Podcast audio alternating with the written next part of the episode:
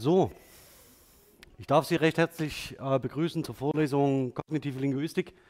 Ähm, heute mit dem ersten Block zur Frame-Semantik. Ich bin heilfroh, dass wir uns in der letzten Vorlesung die semantischen Rollen angeschaut haben und die Kasustheorie äh, von Fillmore, da die faktisch die Voraussetzung bietet, um überhaupt das Konstrukt zu verstehen, ähm, das die Frame-Semantik aufbaut.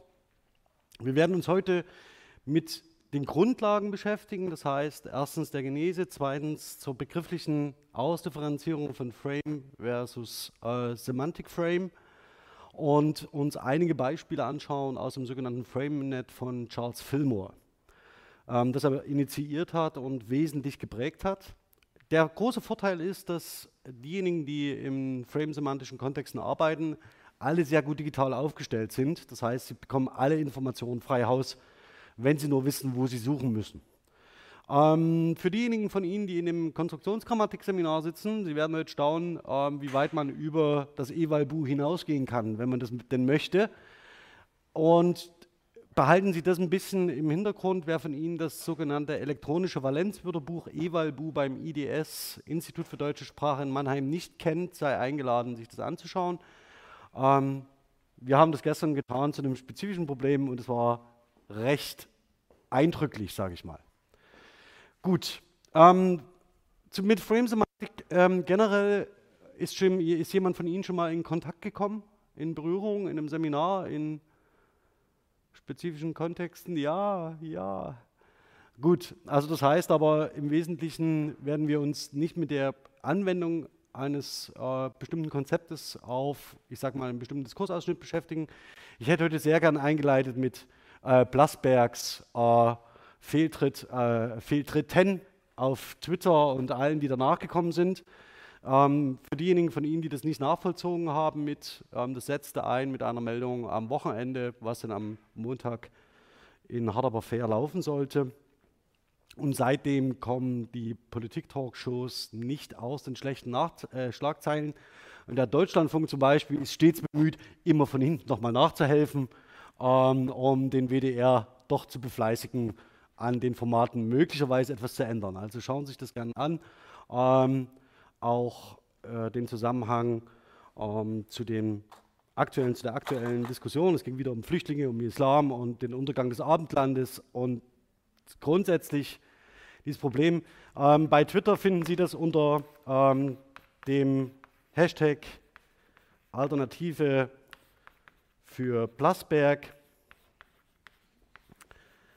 Da geht es darum, welche thematischen Alternativen man Plasberg vorschlagen könnte, weil er sagt, was sollten das für Themen sein, die uns bewegen? Da sind sie. Und das zweite ist eine, das ist eine sehr schöne Image-Kampagne der ARD die im Moment gefahren wird, ähm, die ist noch nicht gestartet. Es, Wir sind deins, heißt sie. Und da geht es darum, dass man das Publikum einbinden möchte in die Gestaltung des Programms.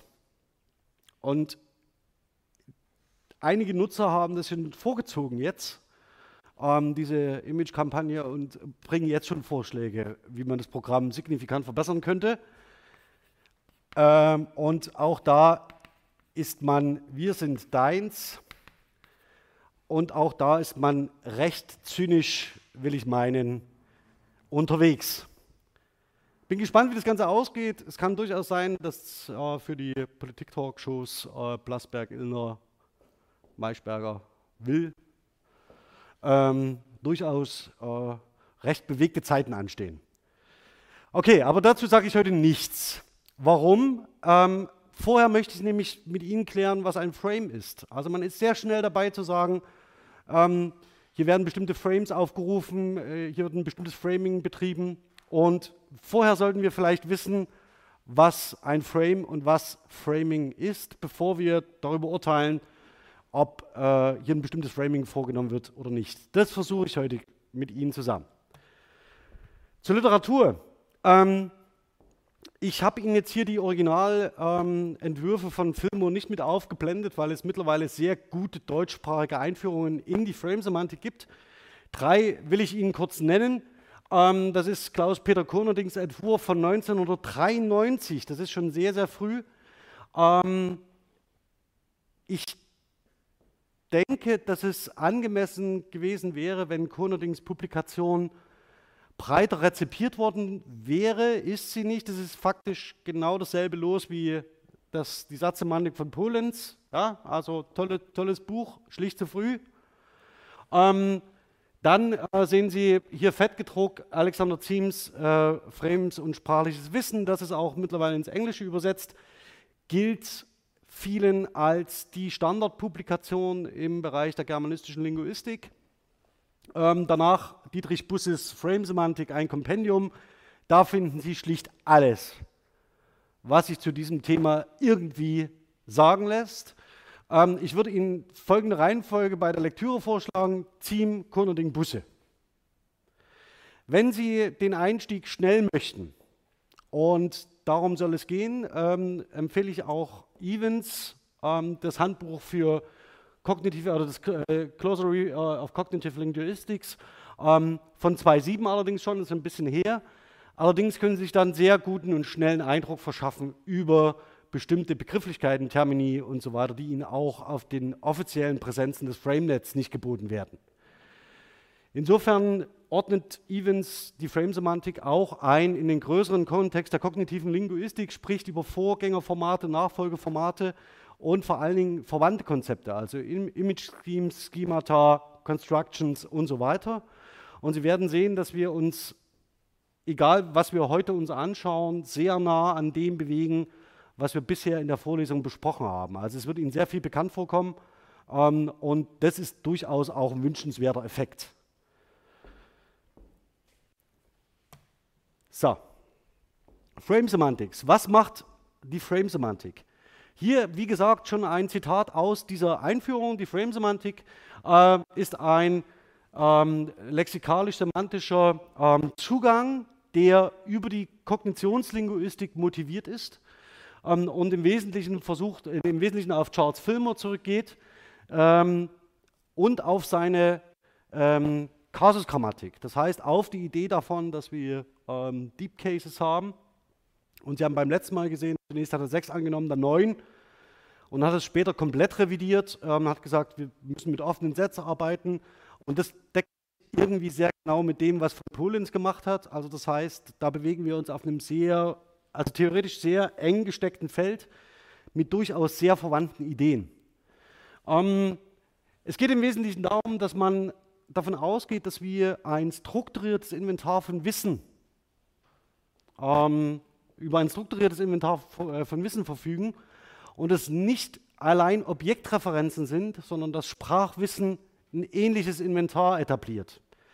Das heißt, dass unsere Sprache ein Netzwerk von Wissensbeständen und wissenskomplexen Wissenseinheiten formt, die miteinander relationiert sind und dementsprechend auch aufgerufen, aktiviert und verstanden werden können. Die gilt es herauszuarbeiten. Das zentrale Konstrukt dieser Frame-Semantik ist der semantische Rahmen, also Semantic Frame. Sie sehen vielleicht schon, warum ich ausgerechnet aus der Evans zitiere. Es gibt häufig diese Diskussion darum, aber Frame-Script-Theorie, das hatten wir doch alles schon, was ist denn das? Ähm, was soll jetzt das Neue am Frame der Frame-Semantik sein? Das ist zunächst erstmal ein Übersetzungsproblem. Wenn ich zwei unterschiedliche Dinge gleich nenne, kann es durchaus mal passieren, dass es zu Missverständnissen kommt. Deswegen versucht hier faktisch diese Differenzierung vom semantischen Rahmen zu sprechen und Sie werden sehen, dass dieser semantische Rahmen sehr, sehr, sehr nah an dem steht, was Sie aus valenzgrammatischer Perspektive kennen. Das heißt nämlich der Frage, wie, in welche Konstellation und in welche Rahmen können bestimmte Verben eintreten und mit bestimmten Konzepten in Relation treten. Die Frame-Semantik, um das ganz pauschal zu sagen, denkt die Valenzgrammatik umgekehrt. Also die Valenzgrammatik würde sagen, das Verb projiziert einen Valenzrahmen. Also vom Verb ausgehend habe ich Valenzen, die mit diesem Verb in Verbindung stehen. Die Frame-Semantik kommt von der anderen Seite. Die fragt faktisch, Achtung jetzt in Anführungszeichen, terminologisch schwierig. Die würde fragen, welche Valenzen stehen denn miteinander in Relation und welche Verben können dazu eingesetzt werden. Das heißt, was kann ich denn über Argumentstrukturen von Verben sagen, mit welchen Frame-Elementen sie in Relation treten. Das heißt, dieses Missverständnis zwischen Frame, ja, also Frame versus Skript, also der Frame ist der mehr oder weniger das Setting, die Arztpraxis und das Skript ist der Arztbesuch. Das ist so das klassische Beispiel. Das würde mit dem Frame der Frame-Semantik überhaupt nicht aufgefangen werden können, denn hier spielen Verben eine zentrale Rolle und Handlungen. Deswegen verwechseln Sie das bitte nicht. Und wenn Sie sich sicher sein wollen, dass Sie nicht den Frame der Frame-Script-Theorie meinen, sondern den Frame der Frame-Semantik, dann sprechen Sie bitte eher vom semantischen Frame. Dann sind Sie auf der sicheren Seite und berufen sich bitte auf Evans oder sonst wen, aber da haben Sie eine Anlaufstelle dafür. Ich zeige Ihnen diese Differenzierungen trotzdem heute. Ich weiß, dass ich es mit Lakoff nicht tun sollte, aber ich mache es trotzdem. Ich zeige Ihnen das immer, Klammer auf, damit Sie diesen Unterschied nochmal sehen, wie diese beiden Konzepte nebeneinander stehen und sich natürlich auch ergänzen, aber nicht identisch sind. Ja, einer der prototypischen Fälle, der sogenannte Car-Frame, mit Car-Frames kann man eine ganze Menge machen. Das sind äh, sehr beliebte Kulturgüter in der westlichen Welt, mit denen man irgendwie alles verbinden kann. Das erste Auto, das erste Auto, was man verkauft hat, das erste Auto, was man beschädigt hat, ersten, das erste Mal, dass man sich im Auto geküsst hat, das erste Mal, dass man mit dem Auto an die See gefahren ist, dass das Gepäck nicht mehr ins Auto gepasst hat und so weiter. Ähm, das heißt, das ist ein Frame, mit dem man sehr gut zeigen kann, wie komplex man an, einem, an einer Entität äh, Kulturalität aufzeigen kann. Ich zeige Ihnen ganz kurz, was man unter dem Frame verstehen kann. Das ist diese klassische Frame-Definition, die nicht, also die zur Grundlage wird für den semantischen Frame in der Frame-Semantik, aber mit dem nicht identisch ist. Also, es ist eine äh, Schematisierung von Erfahrung. Die Erfahrung hat bei uns eine Rolle gespielt im Zusammenhang mit Embodiment, mit Emergenz, mit der Rückführung von Basismetaphern auf körperliche Erfahrung und so weiter. Das der Frame ist eine Schematisierung von Erfahrungen. Und diese Erfahrungen setzen Sie in Relation zueinander, nicht bewusst, sondern durch Emergenz, durch ähm, äh, Emerging und durch vor allen Dingen weitere Erfahrungen, die sich anlagern ähm, bilden sich sogenannte Rahmen aus, in denen bestimmte Konzepte miteinander in Relation treten. Ähm, es geht hier im Wesentlichen darum, dass dieser Frame, wie man auch immer sich den vorstellt, durch bestimmte Attribute ausgezeichnet wird, die in Relation miteinander stehen. Das wissen Sie aus den bisherigen Vorlesungen, dass wir dafür den Begriff des Konzeptes verwendet haben. Das heißt, diese Konzeptrelation zwischen Attributen die wiederum größere Kategorien bilden. Und Sie sehen, dass dieses Frame-Modell sehr eng an etwas steht, was man als Kategorie bezeichnen könnte und relativ statisch ist. Das ist mehr oder weniger das, äh, ähm, worum es geht, mir das herauszuheben. Ähm, und Sie können vor allen Dingen, das ist das Zentrale, ein zentrales Konzept benennen, um das sich alle anderen gruppieren. Ich zeige Ihnen deswegen jetzt ganz kurz diesen Frame Car. Das ist mehr oder weniger, Sie sehen, ähm, es geht im Wesentlichen, das Car steht im Zentrum des Ganzen. Und Sie sehen, man kann, es, man kann damit fahren, man kann es kaufen, äh, man kann Benzin kaufen, man kann, es hat einen Motor, der kann funktionieren. Es gibt eine Transmission, also eine Übersetzung. Äh, es gibt Reifen und so weiter und mit Reifen. Und dann binden sich an diese Konzepte weitere Attribute. Und diese Attribute können wiederum mit anderen Frames in Relation stehen. Das ist aber ein sehr statisches Modell. Also es ist mehr oder weniger eine Kategorie. Ja? Okay. Das ist das, was Sie aus der Frame-Script-Theorie kennen. Das ist genau das. Ja? Also es gibt ein, eine Arztpraxis mit einem Wartezimmer und in diesem Wartezimmer stehen Stühle, Hinweise, dass Sie nicht rauchen sollen, ähm, keinen Alkohol trinken und prinzipiell viel Sport treiben sollen. Medikamentenwerbung und so weiter. Es gibt eine Sprechstunde, es gibt eine, äh, jemanden, der sie empfängt. Äh, dann gibt es Türen mit Knöpfen, wo sie nicht reingehen können und so weiter. Also dieses ganze Setting. Und dieses Setting wird durch einen solchen Frame aufgerufen. Das wäre genau das Konzept. Was ich dann aber allerdings in diesem Bereich tun, wird durch diesen Frame nicht, auf, äh, wird durch diesen Frame nicht abgebildet. Dafür brauchen Sie dann ein sogenanntes Skript. Also hineinkommen, weitergehen, empfangen werden, behandelt werden, rausgehen, hoffentlich gesund sein. Später. Okay, also das ist sauber getrennt. Jetzt kommen wir mal aber zu dem Frame, zu dem semantischen Frame der Frame-Semantik. Hier ein, das prototypische Beispiel Commercial Event, der Commercial Event Frame. Ähm, warum ist der prototypisch? Weil ich daran sehr, sehr, sehr viel und sehr gut illustrieren kann, wie unterschiedliche ähm, Transaktionen beschrieben werden. Es geht im Wesentlichen um die Beschreibung, das ist der Unterschied zum Frame, es geht um die Beschreibung der Transaktion. Es geht nicht um die Frage, wer daran beteiligt ist, was man alles braucht und so weiter, sondern es geht um ein Zusammenspiel dieser Frame-Elemente mit bestimmten Handlungen der Transaktion. Sie können Dinge kaufen, ja, als wenn Sie sagen, ich kaufe etwas, aber wir können das hier mal so machen, äh, ich kaufe einen Apfel. Sie können dieselbe Handlung aber auch darstellen aus der Perspektive des Verkäufers. Er verkauft mir einen Apfel. Sie können sagen, ich habe für den Apfel Geld ausgegeben, ich habe für den Apfel zu viel bezahlt, ich habe für den Apfel zu wenig bezahlt, ich habe für den Apfel zu wenig bekommen. Und diese ganzen Transaktionen und vor allen Dingen unterschiedlichen Perspektiven auf die Transaktion wären im Frame Commercial äh, Transaction aufgehoben. Oder Commercial Event ist es hier. Commercial Event aufgehoben. Und das geht sehr weit über so ein statisches äh, Frame-Verständnis hinaus. Sie, schauen so skeptisch? Nee? Ja?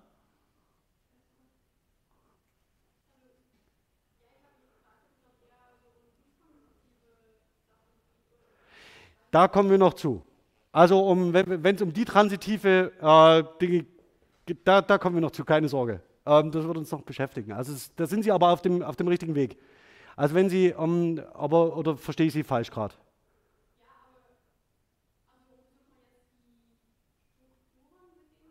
Das, das machen wir gleich. Das machen wir gleich. Also das heißt, diese, ähm, das, was Sie ansprechen, die sogenannte Ditransitivkonstruktion, das ist so das Lieblingskind der Konstruktionsgrammatik.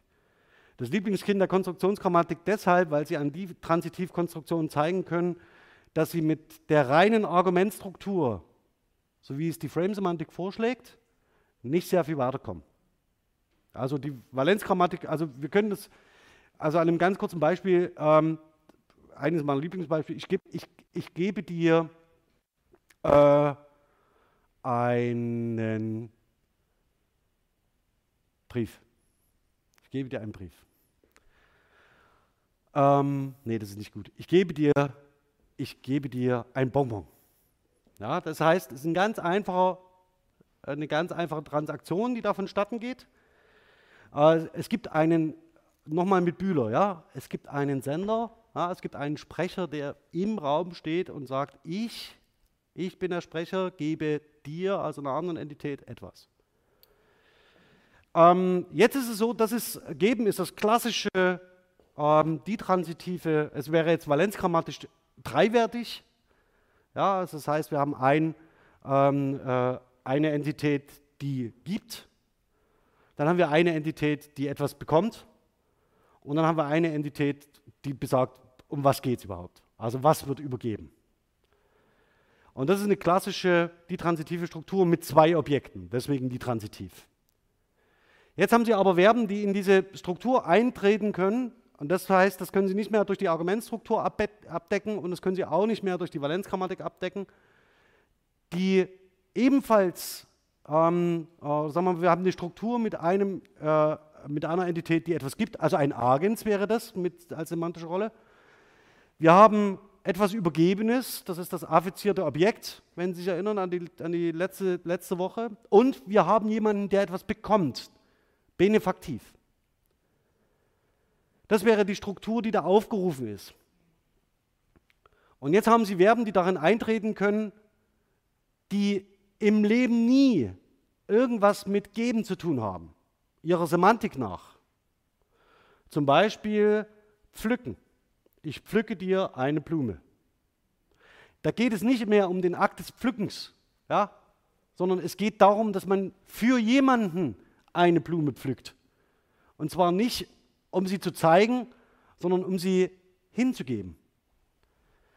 Und das verstehen sie, ohne dass sie darüber nachdenken müssen, Moment, pflücken ist doch jetzt, das ist doch schwierig mit dem, das hat doch im Valenzrahmen überhaupt nicht wie, ähm, und ich kann, hat doch im Valenzrahmen kein Benefaktiv und das ist doch eigentlich zweiwertig.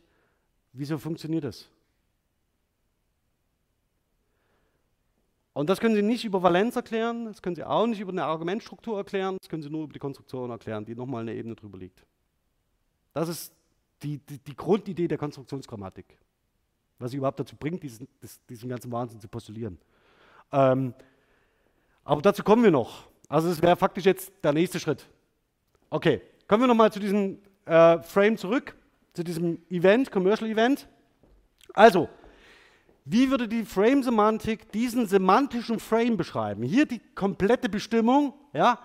Es geht offensichtlich um eine Wissensstruktur, Gesundheit, eine Wissensstruktur, die benötigt wird, um ein Konzept zu verstehen. Die Idee dahinter ist, Sie verstehen ein Konzept nur, wenn Sie auch die Relation zu anderen Konzepten verstehen. Und diese Netze werden total erworben. Die sind erweiterbar, die sind ergänzbar, aber Sie verstehen Begriffe nicht als lexikalische Einheiten im Niemandsland, im Lexikon, wo sie alphabetisch sortiert stehen, sondern sie verstehen Begriffe nur in Relation zu anderen. Und deswegen ist es auch relativ leicht, wenn Sie sich schon mal gefragt haben, wie können denn semantische Veränderungen entstehen? Also wie können denn bestimmte Wörter ihre Bedeutung ändern? Wie geht das? Dann liegt es daran, dass Sie meistens die Verbindung zu anderen Konzepten verändern. Ja, also das heißt, dass durch die Besetzung von, jetzt sage ich es mal, Frames oder freien Slots von Frames durch andere Einheiten sich auch die Bedeutung der bisher integrierten Konzepte ändern. Also dass hier wirklich ein Netzwerk vorliegt, das nur in seiner Gänze holistisch verständlich ist. Okay, also das ist ein ziemlich hoher Anspruch. Also, was man sagt, also wir können eigentlich keine einzelnen Einheiten mehr beschreiben, sondern alles nur noch im Ganzen. Holistisch, exhaustiv, sonst funktioniert es nicht. Das weiß die Frame-Semantik auch und hat es, ist es auch angegangen, das Thema, und man ist noch dabei, vor allen Dingen für die äh, unterschiedlichen Einzelsprachen. Ähm, ich bin sehr froh, dass Oliver Chulo in Leipzig ist ähm, und faktisch direkt vor der Haustür.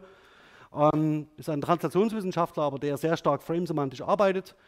Ähm, und wir ein kleines Kolloquium im Juli zusammen haben, freue ich mich schon sehr, sehr, wirklich sehr drauf. Ähm, und da wird es genau um diese Kombination von Frame-Semantik, Konstruktionsgrammatik gehen und Alexander Ziem in Düsseldorf arbeitet auch an diesem Thema. Das heißt, da wird in den nächsten Jahren sehr, sehr viel auch für den deutschsprachigen Raum entstehen. Brasilien ist sehr viel weiter als wir, Schweden ist sehr viel weiter als wir, Japan ist sehr viel weiter als wir. Also wir haben da auch erheblichen Nachholbedarf, um das mal freundlich auszudrücken. Okay, also worum geht's? Sie sehen gleich als erstes, dass in, diesem, in, diesem, in dieser Bestimmung, in dieser Definition des semantischen Frames als allererstes Verben aufgezählt werden. Ja, also kaufen, äh, äh, kaufen, verkaufen, bezahlen, äh, es kostet und so weiter und so weiter, wechseln. Das ist was, was bei dem anderen Frame, Frame Script keine Rolle spielte. Hier wird es als allererstes platziert und man fragt sich tatsächlich, wie können diese Wörter miteinander in Relation treten oder welche Bedeutung haben sie innerhalb eines Commercial Events. Da greift wieder die alte Idee, dass man sagt, über Verben kann ich bestimmte Perspektivierungen vornehmen. Also ich kann über Verben perspektivieren. Wenn ich sage, ich verkaufe etwas, dann ist relativ schnell klar, dass die Konzepte Käufer und Verkäufer in einer anderen Relation stehen, als wenn ich sage, ich kaufe etwas. Ähm, Sie sehen dann hier unten, dann, wenn Sie weiterschauen, ähm, die unterschiedlichen Konzepte, die in diesem Event eine besondere Rolle spielen. Buyer, Seller, Goods and Money. Also das heißt, der Käufer, Verkäufer, die Produkte und das Geld. Das sind die Konzepte, die diesen Frame relativ stabil definieren. Frame-Elemente und die mehr oder weniger ähm, auch nicht ersetzt oder ausgelassen werden sollten oder können.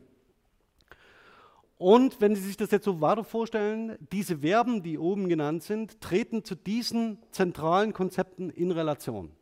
Und man fragt sich, welche Verben können denn noch in diesen Frame eingebettet werden, also oder in Relation gesetzt werden. Das ist die, die Grundidee ähm, der Frame-Semantik.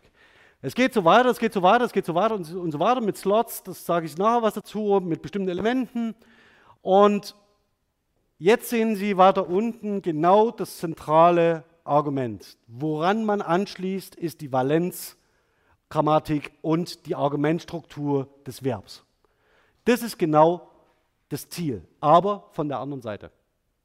Das heißt, man kommt nicht vom Verb her, sondern man kommt über die Valenzen. So, ich zeige Ihnen mal ganz kurz, wie man diesen Frame, auch das bei Events, ganz einfach ähm, äh, darstellen könnte. Es geht also um den Frame Commercial Event. Es gibt einen Buyer, es gibt einen Seller, also einen äh, Käufer und einen Verkäufer. Es gibt Geld und es gibt Güter. das ist eine ganz einfache Transaktion, die da stattfindet. Geld gegen Ware, die mit bestimmten Rollen ja, verbunden ist. Sie sehen aber vielleicht auch, dass, wenn Sie sich zurückerinnern an die letzte Sitzung, haben wir ein sehr schönes Set semantische Rollen aufgefächert, unendlich breit. Äh, von diesen semantischen Rollen finden Sie hier nichts wieder. Das sollte Sie nicht verwundern, ähm, sondern eher erfreuen. Denn Fillmore ist, äh, hat 2006 spätestens ähm, explizit postuliert, dass dieses geschlossene Set von Deep Cases und äh, Casus-Rollen äh, nicht zu halten ist. Und man ist bei dem FrameNet dazu übergegangen, diese Rollen, ja, wir werden auch dazu kommen, wie man die genau, das sind Frame-Elemente, relativ offen zu gestalten und eine offene Liste dieser Frame-Elemente zu führen. Das ist manchmal sehr frustrierend, vor allen Dingen, wenn man sich so in systematisch geschlossenen Bereichen bewegt, so, eigentlich hätte ich doch gern fünf. Ähm, damit soll es dann auch gut sein. Und es hat vor allen Dingen noch das Problem, wenn Sie jetzt systematisch arbeiten und analysieren, dass Sie immer abprüfen müssen, gibt es ein bestimmtes Frame-Element schon? Muss ich ein neues postulieren? Wenn ich ein neues postulieren muss, wie steht es in Relation zu anderen Frame-Elementen, zu anderen Frames, zu anderen lexikalischen Einheiten? In welchen Slots kann das auftauchen? Gibt es eine Frame-Definition dafür. Das zeige ich Ihnen alles. Also das ist ein sehr, sehr offenes Arbeiten, aber nichtsdestotrotz bin ich davon überzeugt, gegenstandsadäquat. Das ist das Ziel, die Frame-Semantik will, und das will die Konstruktionsgrammatik auch, das wollen alle kognitiven, äh, linguistisch ausgebildeten ähm, Theorien und Ansätze, gegenstandsadäquat Sprachgebrauch beschreiben. Das ist das Ziel. Und dann müssen Sie ebenso arbeiten. Das lässt sich nicht ändern. Ja, Sie können das ähm, reduzieren und können sagen, okay, wir machen das ganz klein und wir arbeiten weiter mit Subjekt, Prädikat, Objekt, reicht uns. Ähm, wie Sie aber vielleicht aus eigenen Arbeiten wissen, ist es so, dass man Ihnen drei Beispielsätze vorlegt und dann fangen Sie schon an zu straucheln, weil Sie irgendwie merken, das sind keine Kategorien, mit denen ich das, was ich jetzt gerade sehe, beschreiben kann adäquat. Okay, wie wird das Ganze nun in Deutschland adaptiert? Ich hatte den Kurnerding genannt, Kurnerding 93, dann Ziem 2008. Ähm, dafür einschlägig und Alexander Ziem und ich sind uns faktisch über die, eher über die Frame-Semantik, die Konstruktionsgrammatik in die Arme gelaufen. Ähm, und das ist relativ fruchtbar, diese Zusammenarbeit, worüber ich mich sehr, wirklich sehr freue. Also den Ausgangspunkt der vorliegenden Arbeit bildet die Annahme, das ist ein sprachlicher Ausdruck wie Suicide Bomb, Speisekarte, Ruhrgas, Bündnis 19. Bin mir nicht sicher, ob ich mich hier vertippt habe oder er. Ähm, Swimmingpool, Wissen in Gestalt von miteinander zusammenhängenden Informationseinheiten aufruft. Und er führt das in seiner äh, Monographie relativ sachte ein. Ich habe das hier für Sie abgekürzt. Diese Informationseinheiten werden später als Vorstellungseinheiten bezeichnet, dann als Wissensrahmen, dann als Frames.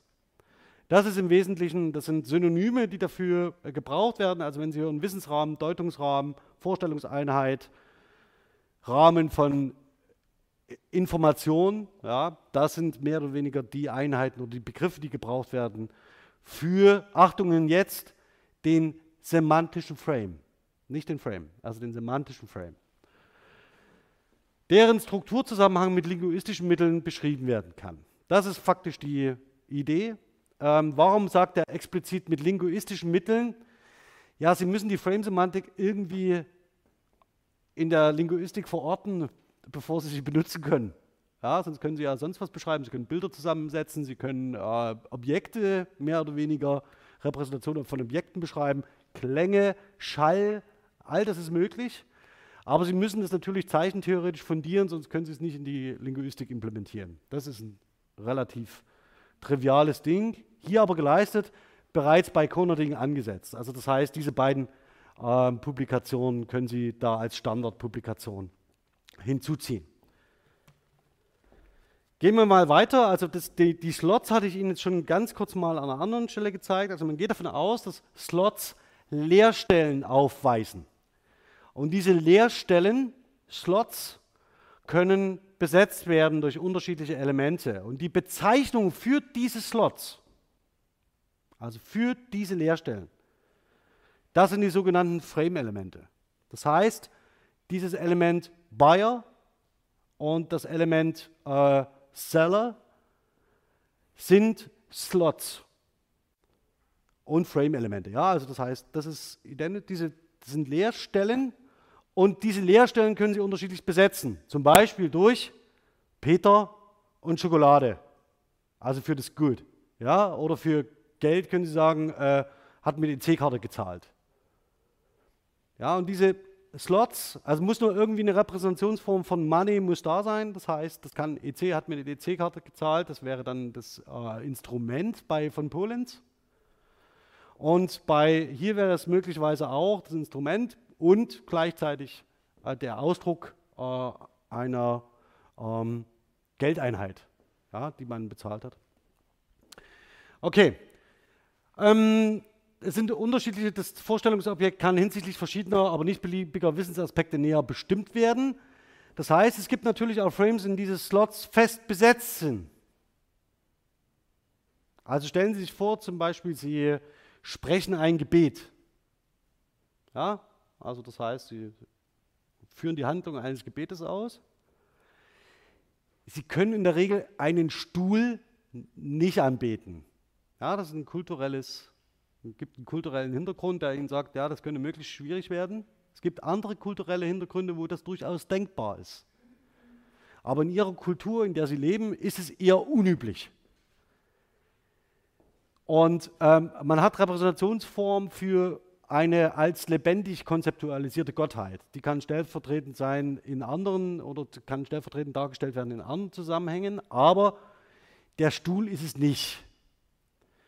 Und jetzt ist es natürlich so, dass Sie für diese Gottheit oder Ihre Stellvertreter in einem Frame der Anbetung oder Verehrung natürlich nicht jedes Element dort einsetzen können, sondern Sie können nur spezifisch einsetzen. Das heißt, das ist mehr oder weniger determiniert und es gibt noch andere Frames, in denen das natürlich auch so ist. Sie können sich eigentlich das so, so merken, je ritualisierter ein bestimmter Vorgang ist, umso stärker, ähm, jetzt sage ich es vielleicht, ähm, idiomatisiert sind die Konzepte, die damit in Verbindung stehen. Wenn Sie das sehr weit weitertreiben, werden Sie, dazu, werden Sie feststellen, dass Sie zum Beispiel bei Sprichwörtern, die ganze Frames aufrufen, äh, nicht mehr die Wahl haben, sie zu verändern, weil sie sie als Ganzheiten gelernt haben. Okay, also jedenfalls diese ähm, Slots können mehr oder weniger offen sein, mehr oder weniger frei besetzbar. So oder so ähm, ist es aber so, dass sie bestimmte, durch bestimmte Werte besetzt werden müssen. Also das heißt, Sie können äh, diesen Frame natürlich nur verstehen, wenn Sie ihn mit bestimmten Werten besetzen und Ziem schlägt vor, diese als Instanzen zu bezeichnen. Schlussendlich muss man sich nur darüber klar sein, dass Peter nicht das Frame-Element ist, ja, sondern ein Frame-Element ist der Käufer, und Peter ist der Wert oder die Instanz, die in diesen Slot eintreten kann. Das ist eine sehr wichtige Differenzierung, die werden wir bei der Konstruktionsgrammatik brauchen. Also das heißt, das ist äh, ein anderer Punkt. Okay. Kommen wir nun mal zu dem FrameNet. Also das heißt, wenn man jetzt mal von diesen Ideen ausgeht, wir haben also eine klassische Frame-Script-Theorie. Es gibt so etwas wie einen, eine Kategorisierung, Verbindung von Konzepten, Handlungsabläufe. Dann haben wir den semantischen Frame. Der semantische Frame sagt, es gibt unterschiedliche Leerstellen, Slots, diese stehen miteinander in Verbindung, in Relation und es gibt bestimmte Verben, die in diesen Frame einbetten können und einen bestimmten Frame zum Ausdruck bringen können. Also zum Beispiel eine Transaktion. Oder also eine Tra Transaktion wäre zum Beispiel auch diese die Transitivkonstruktion. Das wäre auch eine Transaktion. Das ist faktisch das Gerüst, was dahinter steht. Und FrameNet hat sich zum Ziel gesetzt, alle diese Frames zu beschreiben. Also alle Frames, die es zunächst für das Englische gibt, werden erfasst, beschrieben, ausgewertet und der Öffentlichkeit zugänglich gemacht. Sie können sich jetzt vorstellen, das ist ein ganz schönes, äh, ja, also Sie sind noch nicht fertig, sagen wir es mal so. Ähm, und Sie werden sicherlich noch länger daran äh, zu tun haben, aber es lohnt sich. Es lohnt sich tatsächlich, daran zu arbeiten. Warum? Wie Sie vielleicht wissen, ist es so, dass diese Frames nicht statisch sind, sondern sie verändern sich. Wenn Sie also einen Frame haben, der Slots aufweist und in diese Leerstellen Slots können Werte eingesetzt werden, dann ist es so, dass diese Werte nicht vom Beginn der Welt bis zum jüngsten Gericht identisch sind. Das funktioniert vielleicht bei sowas wie dem Apfel im, im, im Paradies, ja, also dass man irgendwie sagt, ja, nee, ja, ich gebe dir den Apfel, klar. Also es gibt ganz basale Transaktionen, die sich immer wiederholen werden, die sich auch nicht verändern. Aber zum Beispiel die Art und Weise, wie wir bezahlen. Oder die Art und Weise, wie wir Fremde bezeichnen. Oder die Art und Weise, mit wem wir gern zusammenleben möchten. Oder was für uns Freiheit ist. Oder was für, was für uns Friede ist. Oder was für uns eine offene Gesellschaft ist. Oder was für uns Europa ist. Das sind durchaus Dinge, die sich sehr, sehr schnell und sehr massiv verändern können, je nachdem, welche Werte Sie in welche Slots in welchem Frame einsetzen. Und da dieses Frame-Konzept dynamisch ist, braucht es freilich auch eine dynamische Plattform, die das beschreibt. Also das können Sie relativ schlecht in Buchform realisieren, weil die statische Repräsentation von Frames nicht dem Gegenstand angemessen ist. Deswegen brauchen Sie eine mobile und vor allen Dingen veränderliche, dynamische Präsentationsform. Das alles stellt FrameNet zur Verfügung. Okay, was ist das Ziel? Verfolgt das Ziel, syntaktische und semantische Valenz von Wörtern und festen Mehrworteinheiten umfänglich zu erfassen. Das ist das Erste. Das ist jetzt nichts Besonderes nach den Ausführungen gerade. Ja, also syntaktische, semantische Valenz von Wörtern, ist doch super.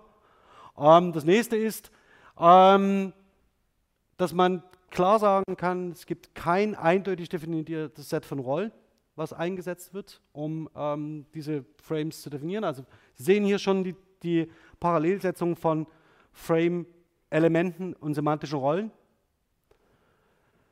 Ähm, es geht im Wesentlichen um nochmal die Würdigung von Filmos an der Stelle und die, das Konstatieren, dass Filmo selbst dieses geschlossene Set aufgegeben hat. Vor dem Hintergrund ähm, des FrameNets. Das ist eine wahrscheinlich der wichtigsten Entscheidungen gewesen im Bereich der kognitiven Linguistik, dass man genau das tut. Ähm, das ist aus der Einführung von Alexander Ziem und mir in die Konstruktionsgrammatik von 2013. Also es ist auch schon wieder eine Weile her. Ähm, aber Sie sehen, da begegnen wir uns. Das ist faktisch, also Alexander bringt die Frame-Elemente mit und ich die semantischen Rollen. Das ist, da verbinden sich, äh, verbindet sich unser Interesse.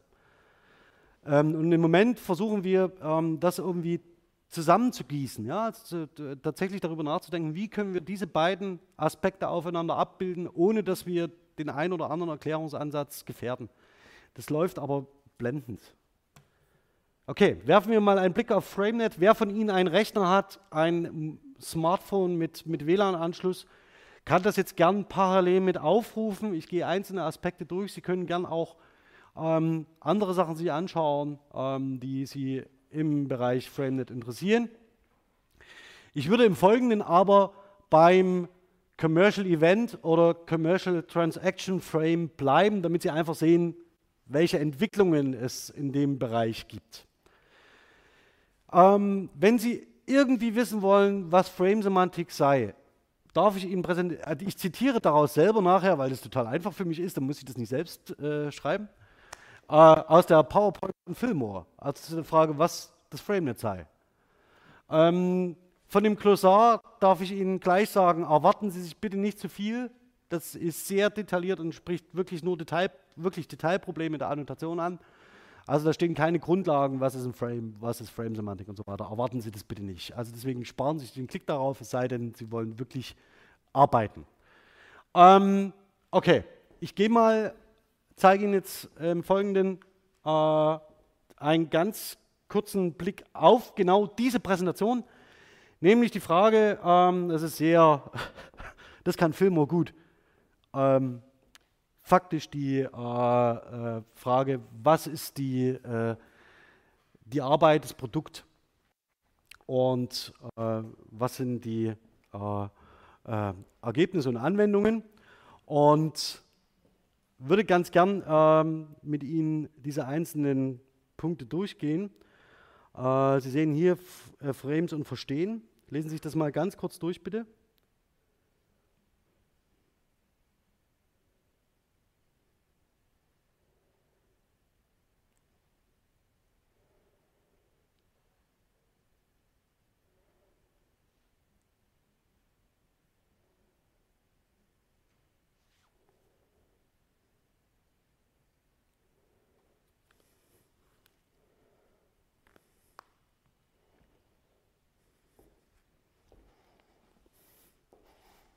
Also es unterscheidet sich nicht zentral von dem, was ich jetzt Ihnen gerade vorgestellt habe. Es ist faktisch, es geht um Frames als Informationseinheiten und ähm, im Wesentlichen darum, dass man äh, hier aber eins markiert. Es ist dennoch eine Hypothese.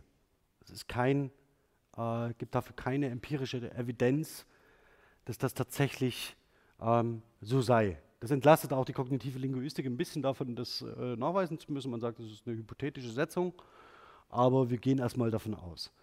Ähm, vielleicht ein Wort noch, weil mir das immer wieder passiert. Ähm, Charles Fillmore ist 2014 gestorben. Also wenn ich hier die äh, präsentische Form benutze, ja, Charles Fillmore zeigt, Charles Fillmore macht, ähm, dann liegt es im Wesentlichen daran, dass ich das selber noch nicht so ganz präsent habe. Das heißt, sehen Sie mir das nach, 2014 gestorben leider.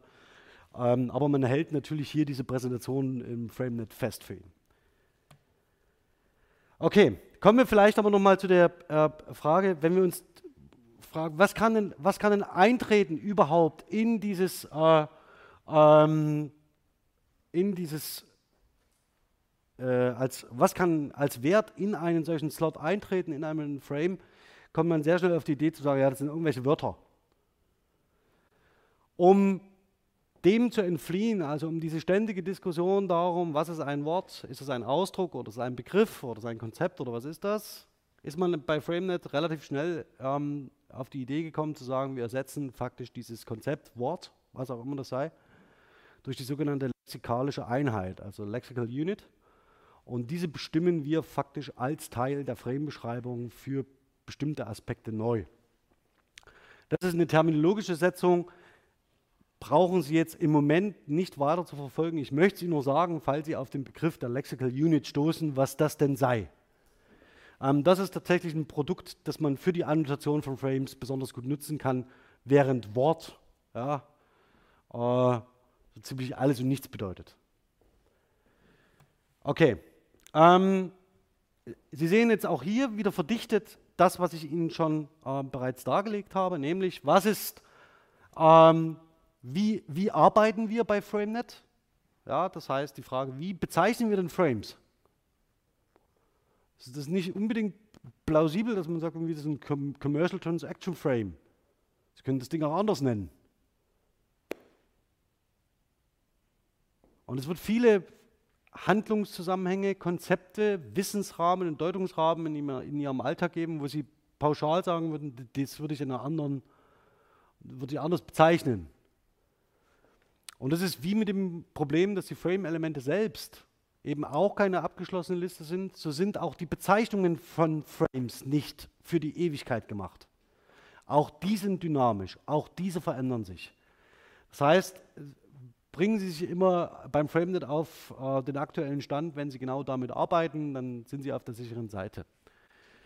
Genau, also die einzelnen Komponenten von Frames äh, nennt man Frame-Elemente. Auch das hatte ich hier schon eingefügt, auch die Verbindung, wie man dieses, also die Frame-Elemente faktisch die Slots bezeichnen.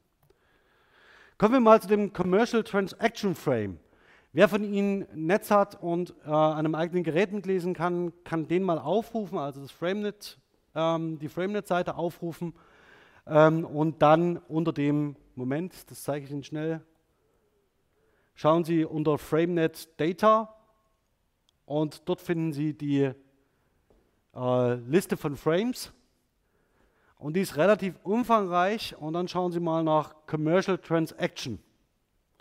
Commercial Transaction, nichts anderes zeige ich Ihnen jetzt hier. Ja, aber Sie können auch nebenbei gern andere Frames bedienen und sich anschauen, ähm, die eine Rolle spielen. Also okay, wir haben dieselbe Situation. Als es gibt eine Handlung, die faktisch den Transfer bezeichnet, und zwar einmal von Käufer zu Verkäufer, dahin wechselt das Geld. Und von Verkäufer zu Käufer, dahin wechselt, wechseln die Güter. Das ist der, die wesentliche Aussage dieser Commercial Transaction. Das gehen wir jetzt vielleicht mal ganz in Ruhe durch, ohne ähm, dass Sie auf bestimmte Details verzichten müssen. Ich fange vielleicht mal ganz links an. Links sehen Sie in dieser laufenden Liste sehen Sie alle beschriebenen Frames durch FrameNet. Bevor Sie in irgendeiner Arbeit irgendeine Aussage zu Semantik machen, zu Bedeutung von Wörtern, zu der Relation von Konzepten irgendwo anders hin, darf ich Sie bitten, schauen Sie, was FrameNet dazu entworfen hat und ob es dazu ein bestimmtes Konzept gibt. Wenn Sie eine diskurslinguistische Arbeit schreiben wollen zum Flüchtlingsdiskurs, wenn Sie eine Abschlussarbeit schreiben wollen zur Frage, wie verändert sich unsere Welt und unsere Sicht auf Europa, bitte, bitte, bitte, schauen Sie zuerst bei FrameNet. Sie ersparen sich sehr, sehr, sehr viel Arbeit. Warum? Weil Sie dort faktisch alle Frame-Elemente, die in einem bestimmten Handlungszusammenhang stehen, auf dem Silbertablett serviert bekommen. Das steht da. Die können Sie direkt für Ihre Analyse ausnutzen. Das Einzige, was Sie dafür brauchen, ist, dass Sie die Inhalte, die wir bisher in der Vorlesung behandelt haben, möglicherweise wiedergeben können. Das heißt, dass Sie wissen, was sind die Grundlagen der kognitiven Semantik, warum sprechen die Verrückten von Wissensrahmen? Warum, wo kommt das Wissen her? Wie steht das in der kognitiven Repräsentation miteinander in Relation? Was ist eine Metapher? Was ist eine Metonymie? Warum sprechen wir die ganze Zeit von Embodiment? Warum brauchen wir körperliche Erfahrungen? Spielt das irgendwie eine Rolle? Ja, spielt es. Entschuldigung. Und das Ganze alles läuft zusammen in der Beschreibung von Frames. Okay, jetzt schauen wir uns aber mal im Detail diesen Commercial Transaction Frame an. Sie sehen ganz oben, das ist der typische Aufbau eines Eintrags bei FrameNet zur Frame-Beschreibung. Zunächst den Titel Commercial Transaction, dann die Definition. Um, ähm, these are words that describe basic commercial transaction involving a buyer and a seller who exchange money and goods. Ja, das ist die Basisdefinition dafür. Das Ganze werden Sie nie in dem Valenz-Wörterbuch finden. Ja, das werden Sie da nie finden. Das heißt halt immer Kontext. Das ist Kontext. Wenn Sie so wollen, beschreibt FrameNet alle Kontexte, in denen etwas passieren kann. Das heißt, wenn der Kontext heißt, jemand kauft etwas, dann ist der hier in diesem Commercial Transaction Frame aufgehoben. Aber nicht nur als Rahmen, sondern gleichzeitig als Script, Also das heißt, dass man gleichzeitig die Aktion mitdenkt. Okay.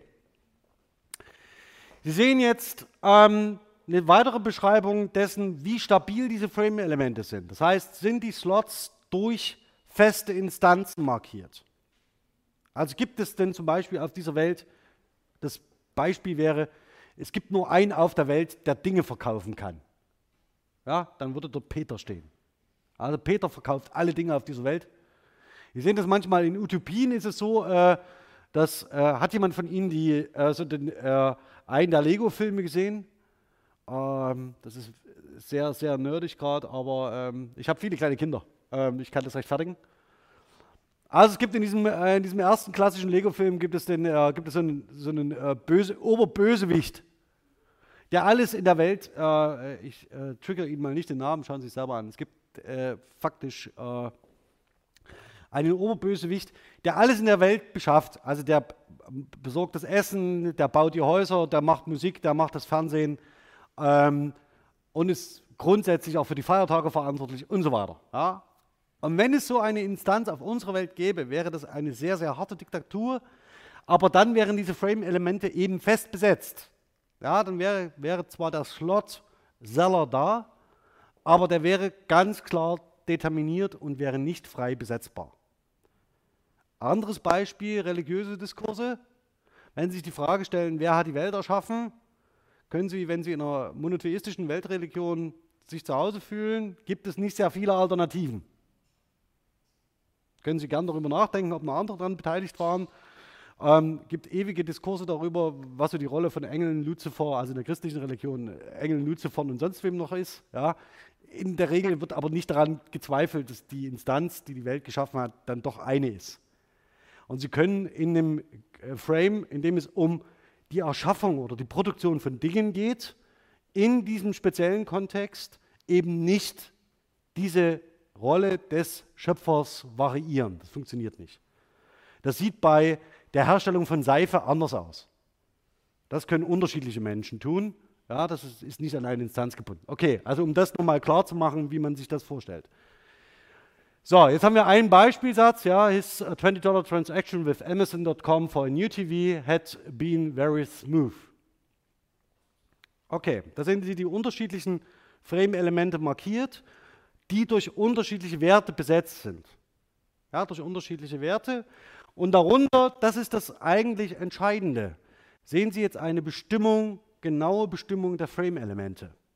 Das heißt, was zeichnet in der Regel einen einen Käufer aus. Ja?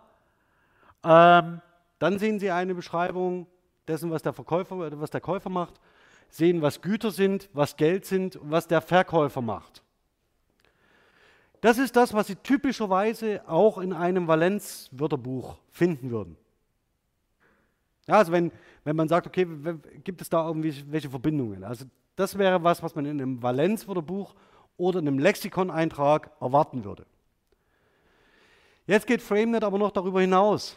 FrameNet beschreibt nicht nur diese festen, stabilen Kerneinheiten, also Core Frame Elements, sondern auch die darüber hinausgehen, die relativ flexibel sind, die nicht damit in Erscheinung treten müssen, aber dies dennoch häufig tun.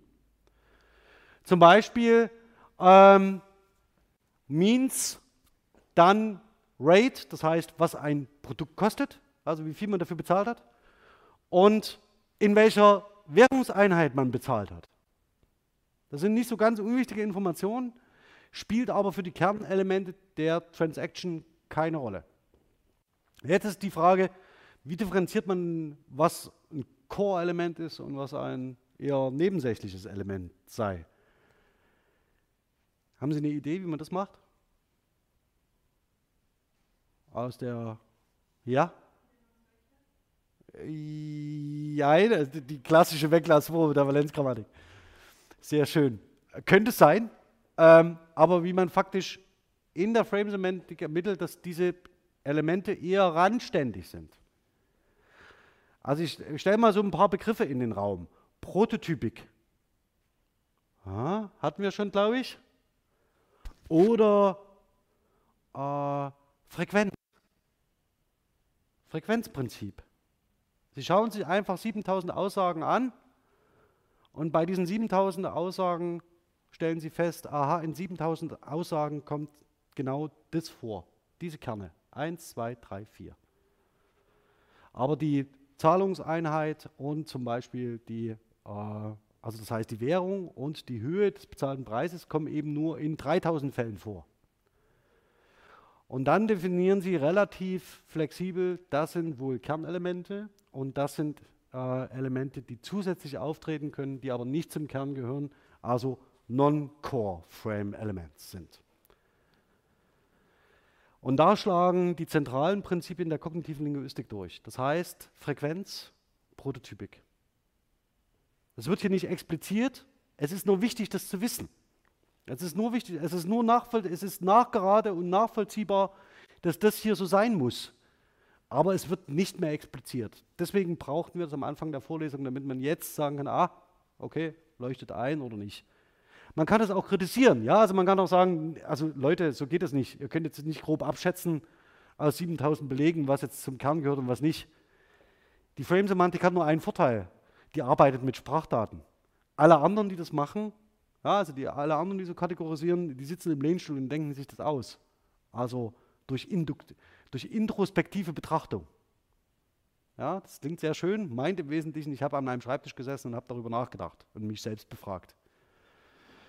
Das ist sehr viel weniger valide als Sprachdaten zur Untersuchung. Also insofern ist man hier schon mal auf einer relativ sicheren Seite. Aber Sie haben ganz recht, schlussendlich zeigt eine Weglassprobe möglicherweise, ähm, was an auslassbar ist und was nicht, ist noch nicht sehr valide. Wenn Sie 30 Personen fragen, was man auslassen kann, sagen 10% das, die anderen 30 das und 70 das. Und daraus was Valides abzuleiten, ist schwierig. Deswegen scheitern immer, in der Regel in der Lehre auch immer diese Fragen, ist der Satz jetzt noch grammatisch oder nicht? Das hat man vielleicht bei Valenzgrammat, wird das manchmal gemacht. Ist der Satz noch grammatisch oder nicht? Kann ich es weglassen oder nicht? Ja, das hängt von der Bedeutung des Verbs ab. Und dann ist man dran. Dann wird es schwierig, da ist die Frame-Semantik einfach methodisch besser aufgestellt. Okay, und dann gehen wir mal noch ein Stück weiter. Also Sie können sich vielleicht vorstellen, wenn man so einen äh, Frame hat, der ähm, nicht, dynamisch, also nicht statisch ist, sondern dynamisch sich verändert. Sie sehen auch, es gibt offensichtlich bis zu diesem Punkt, bis auf das Verb exchange, kein Hinweis auf andere Verben, die da eine Rolle äh, spielen. Ja? Ähm, ist es so, dass man versucht, diese Kontexte, in denen etwas gekauft, verkauft oder sonst irgendwas anderes werden kann, zu beschreiben. Wir gehen mal weiter. Ähm, diese dynamischen Frames können mit anderen in Relation stehen und können ihre Eigenschaften von anderen Frames erben. Also das heißt nicht nur diese Frame-Elemente innerhalb eines Frames, sondern auch die Frames selbst hängen wiederum von anderen Frames ab. Es ist so zum Beispiel, dass dieser äh, Frame der, der Commercial Transaction ähm, an einen, seine Eigenschaften von einem Reziprozitätsframe ableitet, erbt. Reziprozität bedeutet in dem Kontext ganz klar, ähm, wir tauschen drei Kühe gegen acht Schafe. Ja, das ist, dem liegt eine Reziprozität, die Idee einer Reziprozität zugrunde. Ein Produkt ist so viel wert wie ein anderes. Und erst sekundär entwickelt sich daraus eine kommerzielle Transaktion, also in die ein Medium wie Geld eingebettet ist. Das würde ich eigentlich sehr gern machen, so eine, äh, wenn wir mit allem durch sind, so eine Sitzung über Geld. Also was so, was das heißt. Machen wir vielleicht. Schauen wir mal. Okay, also Sie sehen, die können miteinander in Beziehung stehen. Sie können anderen Frames untergeordnet sein. Sie können anderen Frames übergeordnet sein und diese Beziehungen beschreibt die Frame, Frame, beschreiben die Frame-Frame-Relations. Deswegen nochmal ähm, der Hinweis, wenn Sie wie auch immer eine interpretativ orientierte oder qualitativ hermeneutische Arbeit schreiben, bitte schauen Sie hier. Das heißt, Sie sehen relativ schnell, welche Frames miteinander in Verbindung stehen. und welche Bedeutungsnetzwerke Sie faktisch über einen Text legen können. Und das ist alles vorbereitet. Es lohnt sich für literarische Texte, für Fiktion, also ich meine, das ist der Linguistik eh egal, aber ähm, einfach mal, um die, jetzt, die Unterscheidung jetzt nochmal so aufzustellen, Sie können damit literarische Texte beschreiben, Sie können damit Gebrauchstexte beschreiben, Gebrauchsanleitungen, alles, was Sie wollen. Es ist alles da. Sie brauchen es nur zu benutzen. Okay, gibt es hierzu Fragen? Ja.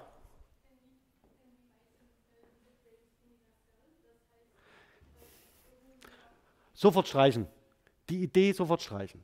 Also das heißt, es gibt den Versuch, also ja nochmal fürs Mikrofon, sind Frames universell? Nein. Es gibt typischerweise Frames, die ähm, sich in, ja, das müssten Sie auch wieder beantworten können, also das, aus der kognitiven Linguistik heraus. Ja? Also wir tun, wir sagen mal, Sprache ist nicht angeboren, Sprache ist kulturell angeeignet. Also nicht phylogenetisch, sondern ontogenetisch. Das heißt, alle Beziehungen, die Sie zu anderen Menschen unterhalten, sind abseits der Beziehungen, die Sie unterhalten, um zu überleben, kulturell überformt. Also Sie müssen irgendwann geboren werden und wenn Sie tot sind, werden Sie irgendwann bestattet. Aber selbst das ist schon ein kultureller Akt. Man könnte Sie auch liegen lassen. Geht. Ja, wer nicht mitkommt, bleibt zurück.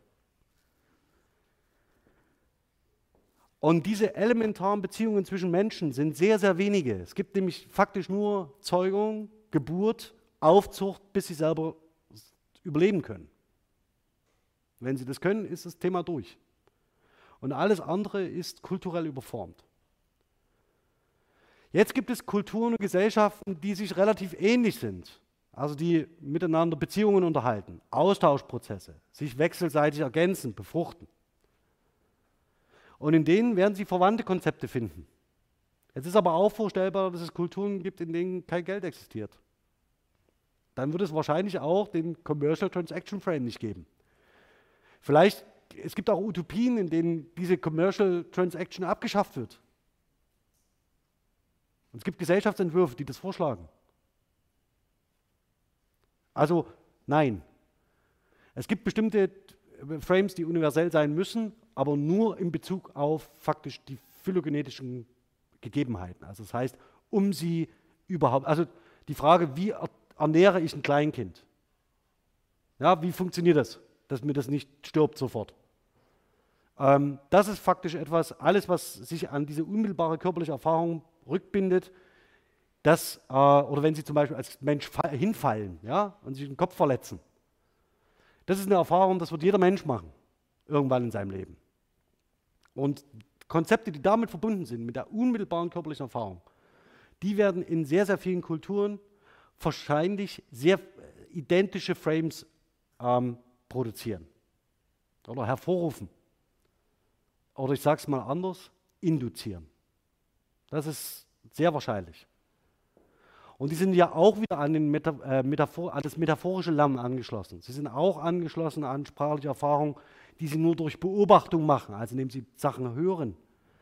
Ähm, und sie können faktisch sich dieser Konstitution von Frames, wenn diese Konzepte tatsächlich so etwas wie eine Aussagekraft haben für die Repräsentation von Sprachwissen, wenn das so sein sollte, also wenn diese Hypothese stimmt, dann stehen diese Dinge natürlich unmittelbar in, miteinander in Relation. Aber das werden Sie aus, wenn Sie interkulturell arbeiten, werden Sie wissen, es gibt Metaphern, die Sie nur, die Sie lernen müssen, wenn Sie in der Kultur nicht zu Hause sind. Und da fängt es an. Und da, deshalb können auch Frames nicht, also in Gänze nicht universell sein. Wenn sie das wären, hätte Chomsky recht. Das, ne? Also dann hätten wir eine Universalgrammatik, dann brauchen wir nur zack, zack, zack, zack, zack, fertig, Lexikon bauen, gut.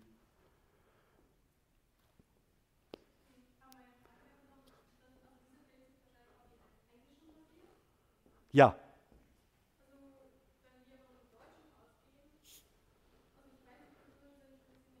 Sie können es nicht, Sie können es nicht eins zu eins übertragen. Das funktioniert nicht. Ähm, und es gibt aber im Moment kein deutschsprachiges FrameNet dieser Qualität. Das heißt, zur Orientierung in das englische FrameNet schauen ist immer legitim. Aber Sie können es nicht eins zu eins übertragen. Ja.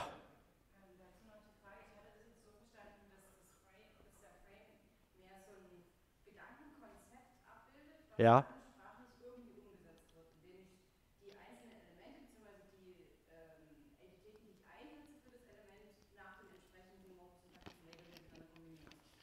Okay.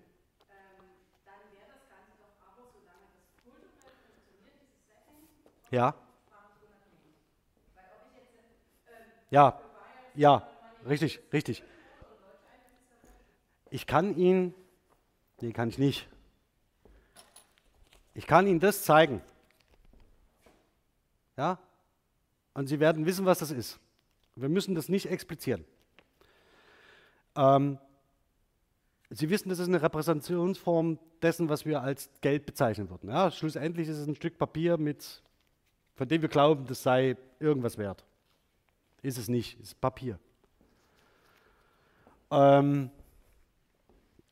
der Punkt ist aber an der Sache, ich muss es Ihnen nur zeigen. Und wenn ich Ihnen das zeige, ob ich das, Achtung, Bühler, dektisch mache, ja, oder indem ich auf das Objekt zeige, evoziere ich den Frame. Das heißt, dieses Element hat, die zeige ich Ihnen gleich noch bei Filmo, der Begriff dafür ist uh, uh, evoking a frame, also ein Frame aufrufen. Jedes dieser Elemente, prototypisch, führt diesen, die in diesen, die Werte dieses Slots sein können, evozieren den ganzen Frame. Und das Besondere an diesem, an diesem Evozieren des Frames ist, dass sie nicht zwei Frames parallel aufrufen können. Das schaffen sie, das ist kognitiv nicht möglich. Wenn Sie jetzt also in der Welt groß geworden sind, indem Sie für das Zeug Dinge kaufen können. Ist ja nicht selbstverständlich. Ja? Dann ist es so, dass wenn ich Ihnen das zeige, Sie meistens also nicht sehr viele Chancen haben, als den Frame zu evozieren, dass es hier um eine kommerzielle Transaktion geht. Ja, also das haben Sie sofort da. Kaufen, verkaufen, was auch immer. Was bekomme ich für das Ding? Ähm, aber Sie werden nicht denken an einen Zoobesuch.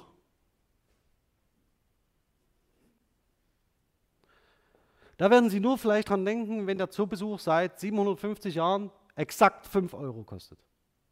Ja, dann wäre dieses so stabil, dass wenn ich Ihnen das zeige, dass dann klar ist, ah, Moment, damit kann ich am Zoo den Eintritt bezahlen. Aber was machen Sie da? Commercial Transaction. Ja, also bezahlen, was kriegen Sie für eine Eintrittskarte? Aber das wiederum ist eingebettet in den größeren, und jetzt sage ich es, diesen klassischen Frame und wieder an andere Frames, die wieder miteinander in Relation stehen.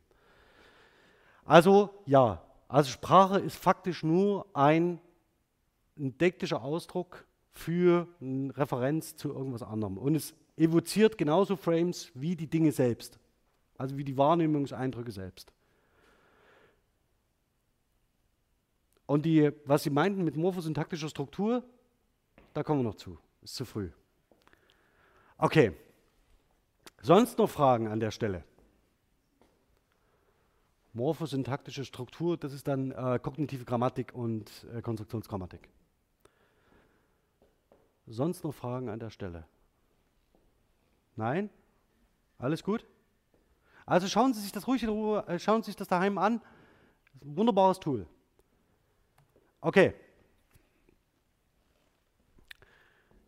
Wir hatten gerade zwei Beziehungen äh, dieser Frames zueinander. Ich zeige Ihnen jetzt noch, das ist ein zentrales, zentraler Punkt auch für Fillmore, jetzt sage ich es gewesen, zu sagen, ähm, wie stehen diese Frames in Relation zueinander. Das ist wiederum ein neues Konzept, was weit über die Valenzgrammatik und die Argumentstruktur hinausgeht. Diese Frage stellt man in diesen Konzepten nicht mehr. Das heißt, das ist etwas, was die Frame-Semantik sehr weit über diese traditionellen Ansätze hinaushebt, zu sagen, diese Konzepte stehen noch in Relation zueinander. Das kann durch Vererbung sein, es kann sein, dass man einen Subframe, also einen untergeordneten Frame von etwas hat, oder dass man durch Gebrauch bestimmte Frames miteinander in Relation setzt. Das habe ich Ihnen gerade erzählt mit den 5 Euro. Ja? Also es scheint jetzt nichts miteinander zu tun zu haben, aber wenn Sie ganz häufig diese beiden ähm, Aspekte miteinander kombinieren, dann ist es so, dass Sie ein, äh, dass in, durch den Gebrauch faktisch diese Frames miteinander in Relation treten.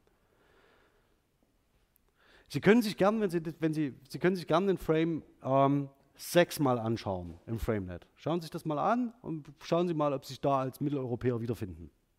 Ja, also probieren Sie das mal. Wenn Sie sich jetzt Kultur vorstellen, in denen Sexualität dazu gehört, menschliche Opfer zu bringen, ja, also zum Beispiel einer ominösen Gottheit, und Sie das oft genug machen, ja, also wenn Sie diese Frames oft genug nebeneinander stellen, dann hätten wir so einen äh, Using-Zusammenhang, dass wir halt oft zusammen gebraucht werden und natürlich die Frame-Elemente des einen auch im Frame des anderen gebraucht werden können und es so eine Relation entsteht. In Ihrer Welt kommt es hoffentlich nicht vor. Gut. Der typische Frame, dazu sage ich aber gar nichts, die ganze Sekundärliteratur faktisch bezieht sich auf den Rächen-Frame. Äh, Revenge bei Fillmore der ist am besten ausgearbeitet, wird in der gesamten Sekundärliteratur besprochen, wird in der deutschsprachigen Sekundärliteratur zitiert und ausdiskutiert, ausbuchstabiert und angewendet vor allen Dingen auf unterschiedliche Nationalsprachen. Das heißt, wenn Sie faktisch einen anwend konkreten Anwendungsfall suchen, in dem Sie sich mal ähm, anschauen wollen, wie wird dieses System adaptiert in, auf andere Nationalsprachen, dann empfehle ich Ihnen den Revenge Frame. Ja, das ist ein ganz, das wäre, das ist, wäre eigentlich faktisch der Paradefall für Ihre Frage. Okay. Ich zeige Ihnen jetzt mal noch zum Abschluss einen sehr, sehr schönen Frame, ja? nämlich Schlafen. Ähm, Sie sehen, ähm, im Deutschen sind Sie bei Schlafen relativ, wenn Sie jetzt aus einer typischen Valenz-grammatischen Umgebung kommen, relativ schnell durch. Ja? Ähm, mit der Bestimmung, äh, was hat denn Schlafen für eine Valenz, klassischerweise, ja? Ist einwertig. Aber wie würden Sie diese, diese eine Valenz äh, äh, qualitativ, und äh, qualitativ beschreiben? Macht man das aktiv? Ja, also das lebt, also wir können uns vielleicht erstmal darauf einigen, also um zu schlafen, möchte man als Voraussetzung leben zunächst. Ja, also sind irgendwie menschlich. Und dann kommt es darauf an, ob Sie es als Vorgang konzeptualisieren. Sie können es als Experiencer beschreiben. Ja, also das heißt, da gibt es unterschiedliche Möglichkeiten mit der semantischen Rolle. Darauf wollte ich gar nicht hinaus. Aber valenzgrammatisch sind Sie relativ schnell fertig. Ich zeige Ihnen ganz kurz, was die Frame-Semantik daraus macht. Also was Sie aus, um diesen Frame genau zu bestimmen. da sehen Sie vielleicht ein bisschen die Differenz, also das heißt, was es tatsächlich für ein, für ein Aufwand ist, mit Sprachmaterial umzugehen und was es aber für ein Gewinn sein kann, wenn man das tut. Die Definition ist doch relativ einfach. Ja. Ähm, Sie sehen, äh, der, derjenige, der schläft, der ist in einem anderen Modus äh, der Wahrnehmung und der Aufmerksamkeit. Das ist es im Wesentlichen. Ähm, ich zeige mal die Kernelemente. Das Kernelement ist das, was Sie aus der Valenzgrammatik, aus der valenzgrammatischen Bestimmung kennen dürften. Ja, also ein Schläfer, das Kernelement ist der Schläfer, das ist die Entität, die schläft. Ich mag auch die Beschreibungen sehr. Ich muss, muss ehrlich sagen, ich habe dafür ein. Ja, ich mag die. Also die sind einfach erwartbar, schön und einfach. Jetzt zeige ich Ihnen aber mal die Nicht-Kernelemente. Das heißt, die offensichtlich in diesem Frame eine große Rolle spielen, aber nicht zum Kern des Frames gehören. Wir können mal oben durchgehen. Decree, also der Grad, in dem man schläft. Fest oder eher nicht so fest, ähm, das nächste, die Duration, das heißt die Dauer, wie lange jemand schläft. Dann Männer, das ist sehr, sehr schön. Das sind alle Besonderheiten, die man nicht einer anderen Kategorie zuordnen kann. Das steht so da. Ja?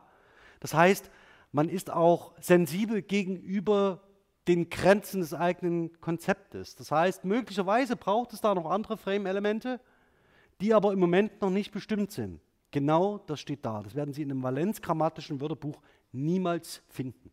Dass jemand sagt, Platz, Place, ähm, wo jemand schläft, spielt in sehr vielen Aussagen zum Schlafen eine sehr zentrale Rolle, wo man darum liegt.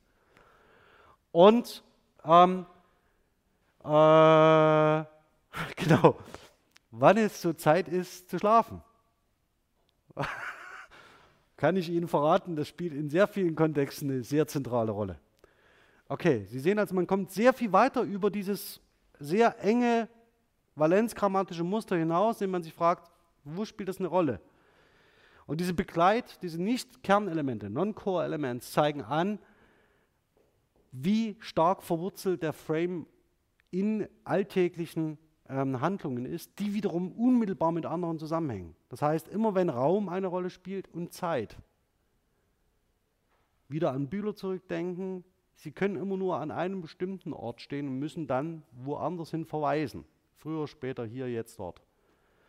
Und sie können auch nicht zu mehreren Zeiten parallel irgendwo sein, sondern sie, sind in, sie gehen als Mensch durch die Zeit. Also diese Pfadmetapher hatten wir. Und Handlungen schließen aneinander an. Und wenn jetzt jemand erst 21.30 Uhr einschläft, dann können Sie erst 22 Uhr anfangen, die Vorlesung zu schreiben. Ja? Das geht. Nicht, dass das der Fall sei. Okay. Kommen wir mal noch zum letzten Punkt. Mit welchen Frames steht denn das Schlafen in Verbindung? Das ist eigentlich relativ äh, einleuchtend, also erbt seine Eigenschaften von Prozessen, die andauern, also du, äh, durative Prozesse, würde man sagen. Das zweite ist, ähm, ist ein Subframe, also des äh, Schlafens und Wachsein, also Schlaf, äh, Wachseinzyklus. Man könnte auch sagen Tag-Nacht. Das geht wieder unmittelbar zurück auf eine körperliche Erfahrung. Ja, also wenn Sie nicht schlafen, sind Sie wach und umgekehrt. Könnte nicht beides gleichzeitig sein. Dann haben wir ein äh, Frame des Aufwachens. Also schauen Sie, wenn Sie Lust haben, schauen Sie mal, was diesen Frame auszeichnet. Welche Elemente der hat. Also das heißt ein, ein Aufwachen-Frame und ein Einschlafen-Frame. Und diese sind gereiht. Und das ist eine Beziehung, die sie zueinander haben. Und diese letzte Beziehung, wenn Sie sich gefragt haben, was ist denn so Using? Genau das ist es. Ja? Also, bevor Sie schlafen, pflegen Sie in der Regel einzuschlafen und nachdem Sie geschlafen haben, pflegen Sie in der Regel aufzuwachen. Dann pflegen Sie in der Regel wach zu sein, bis Sie einschlafen. Und diese Frames hängen natürlich phylogenetisch aneinander. Und das wäre ein typischer Fall, das Schlafen, ja, wo man davon ausgehen könnte, weil er sehr stark phylogenetisch äh, geprägt ist, Sie müssen als Mensch schlafen, anders geht es nicht, ähm, wird er wahrscheinlich universell sein, was das Kernelement betrifft. Und das macht die Frage eigentlich interessant. Was die Nicht-Kernelemente betrifft, da gibt es mit Sicherheit Unterschiede, kulturelle. Okay, ich würde sagen, das war da ein sehr schöner Rundgang durch die Frame-Semantik, ein erster. Ja, und ich würde mich sehr freuen, wenn wir in der nächsten Woche weitermachen können mit spezifischen Anwendungsfällen. Da würde ich Ihnen exemplarische Studien vorstellen, die mehr oder weniger ähm, einzelne Aspekte äh, herausheben, die ich heute mit Ihnen besprochen habe. Und ich versuche tagesaktuell zu bleiben, würde aber noch gern die Blasberg, Will, Maischberger, Illner Geschichte noch ein paar Tage weiterverfolgen. Möglicherweise haben wir einen sehr schönen eine sehr schöne Diskussion darüber, was öffentlich-rechtlicher Rundfunk sei und was er nicht sei. Und wenn dem so wird, dann würde ich das gern in der Vorlesung platzieren. Also dann bis zum nächsten Mal ein schönes Wochenende.